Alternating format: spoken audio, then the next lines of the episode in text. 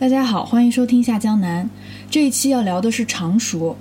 嗯，当我跟我身边一些朋友说我要去常熟的时候，我发现很多人都不知道常熟在哪。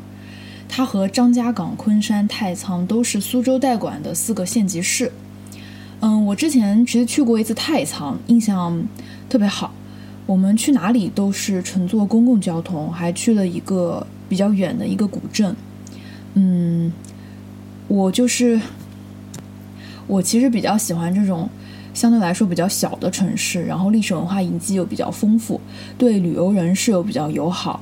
然后这次去的常熟，我觉得也是这样，所以我很喜欢这个地方。嗯，听到太仓或者说常熟这样的地名，是不是就觉得听上去是一个历史上很富庶的地方，像一个大粮仓的感觉？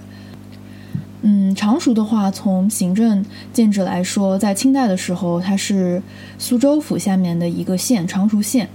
但是在雍正年间呢，把常熟县一分为二，分为了常熟县和昭文县。嗯，我们都知道，明清时期的江南的赋税很重，然后对于官员的考成来说，也是个很大的问题。就是即使再有能力的官员，也很难做到能把这个赋税全部都收上来。嗯，那就非常影响他之后的嗯升迁，所以说就是嗯这个分县就是当时的一种嗯其中的应对的一个方式，嗯从这里也能说明就是常熟在当时是一个农业经济比较发达的一个地方，其实现在的常熟的经济也是很强的，呃我查了一下就是国内 GDP 的县级市的排名，常熟是排第五。然后第一是昆山，第二是江阴，第三是张家港，第四是晋江，在福建。也就是说，在 GDP 的十大强县中，江苏省就占了五个，然后其中四个又都是在苏州。我这次在常熟待了两天，但是因为是我一个人去的，所以这次节目就是很简单的一个对呃行程的回顾。然后我就按照时间顺序说吧。嗯，去的第一个地方是常熟市博物馆。常熟市博物馆其实还是面积上来说还是挺大的一个地方，然后它有好几个临展厅，同时有我当天看了大概有四个临展，嗯，而且质量都还可以。其中有一个考古成果展，嗯，是我看的比较认真的一个展览啊，我觉得这个展览是还是还是挺不错的。但是让我比较迷惑的就是他们的这个基本陈列，因为它的基本陈列是一个图文展，没有任何展品。而且是在大厅一个开放的区域。当时我看到这个展厅里面标注的，嗯，有一个标识，就是展厅最大盛盛时承载量是客流量是十五人。嗯，就这样一块小小的地方。而且我一进这个常熟博物馆的时候，就去看他们的一些宣传册页嘛。我看到他们有一些对于这个馆藏玉器还有瓷器的一个介绍。其实从馆藏上来看，他们的。还是很丰富的，但是不知道为什么在在基本陈列中没有做一个展出，嗯，让我觉得很迷惑，嗯，而且我是后来嗯查了一下才知道，常熟博物馆是一个一级博物馆，而且是江苏省内唯一的一个县级的一级博物馆。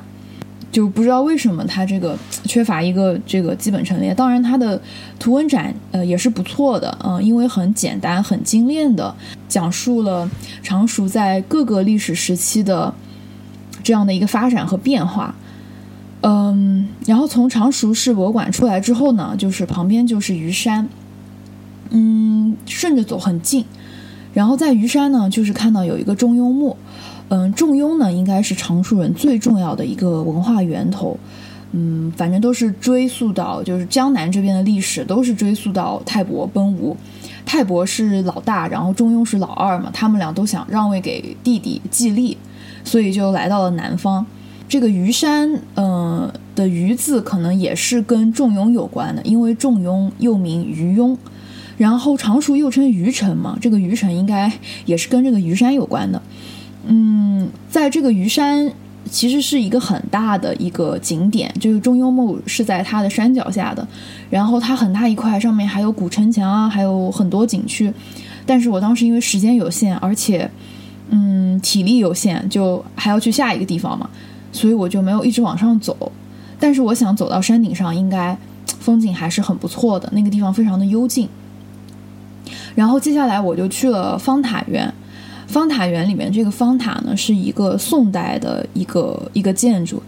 嗯，但是我去的时候不是很不太巧，因为它前几天刚刚好就是好像被发现有一些损坏，然后就是周围有一个围挡挡起来之后，可能要做一些修复，没有办法就是近距离的去看到一些任何的细节，就是我看到的这个方塔跟。我从景区外面很远的地方看到的感觉是差不多的，所以，嗯，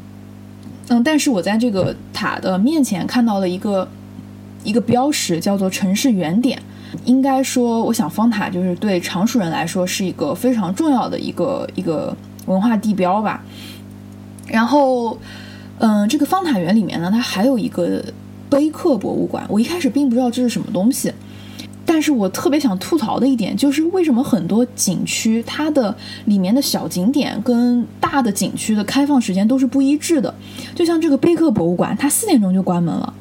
我到的时候已经三点半了，我就先去看了这个碑刻博物馆。它其实也不是博物馆了，它就是一一个区域，然后放了很多很多的碑刻。但是好就好在这些碑刻是有一个基础的一个整理跟命名的。呃，所以你看的不会特别累，它旁边都是有说明这是什么年间的、什么主题的这样的一个备课。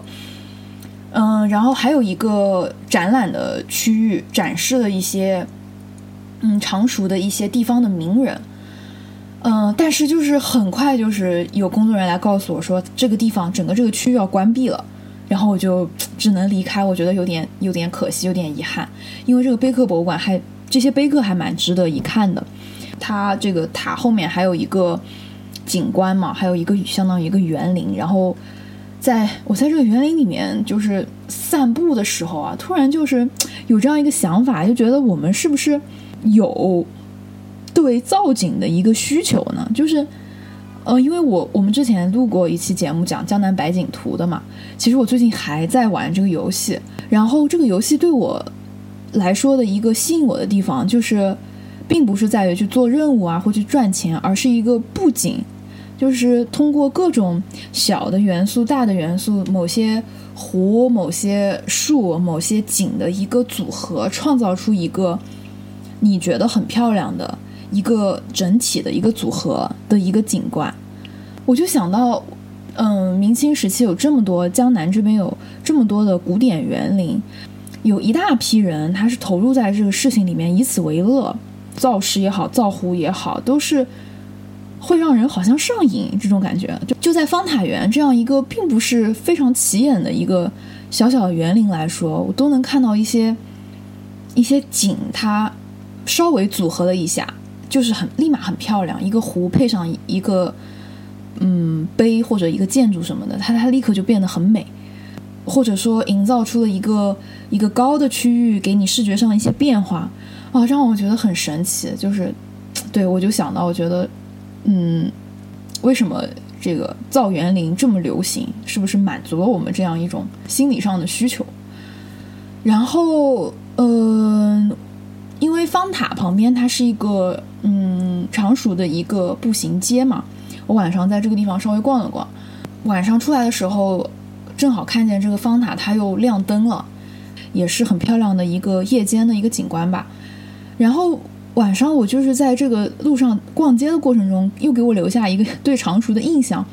就是我路过这个清华书店，然后我想进去看一看有没有一些常熟跟当地历史文化有关的书。我发现这个新华书店是我去过就是人最多的一一个书店，而且不光是说就是只是来逛逛吹吹空调，是有真的很多人在排队结账。嗯，常熟人更喜欢去就是实体书店吗？还是？很爱读书呢，然后反正反正我觉得挺神奇的，然后这就是我在常熟的第一天。第二天呢，我就是呃去了一下，先去了文庙。其实我本来没有打算去这个文庙，但是是我在市博物馆参观的过程中，它列出了常熟这里所有的国保单位、省保单位和市保单位，然后我就发现了这个严子祠，它也是一个国保单位，然后我就离我也很近嘛，我就先过去看一下。然后这个常熟的文庙，它是一看就是近几年刚翻新修建，特别的新，那个所有的红都是朱红朱红、艳红艳红的。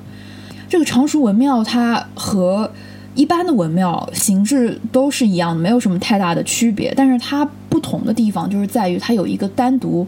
祭祀颜子的地方——颜子祠。呃，颜子也是就是对常熟来说非常。重要的一个文化的源头吧，他也是孔子的，嗯，七十二位弟子之一，也是这个唯一的南方人。那所以他就是来到南方，把这个学说就是带到了南方，所以他被称为是南方夫子。嗯，那对成常熟人来说，当然是一个非常重要的这样的一个人物。然后这个颜子祠呢，它是一个。形制是一个元代的形制，在这个大厅里面，在我抬头看的时候，注意到它这个梁上面有一行字，上面写的是就是同治某某某年间，然后什么什么曾国藩，前面是他的曾国藩的一个官职的名称，然后督修这样一个字样，我不知道他是就是有意呃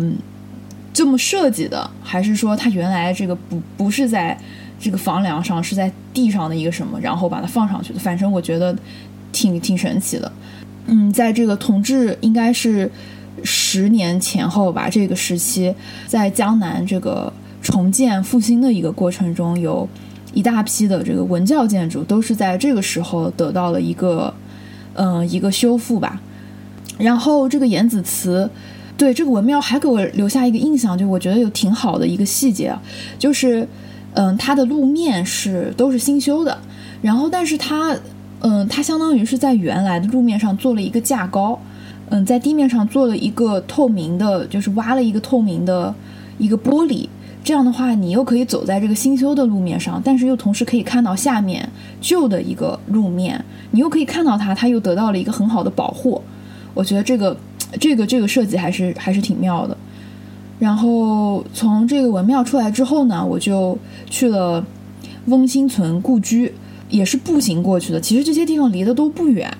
然后翁心存故居呢，它也是翁同龢的纪念馆。翁家是常熟的一个非常有名的一个世家大族，他们一家这个翁家从翁心存到翁同书、翁同觉、翁同龢、翁增元，都是就是在科举上也取得了。功名，然后又入朝为官，位高权重的这样的一个势力。然后翁同龢大家肯定是最熟悉的，他是光绪老师、光绪皇帝的老师嘛。然后翁心存呢是他的父亲，嗯，他也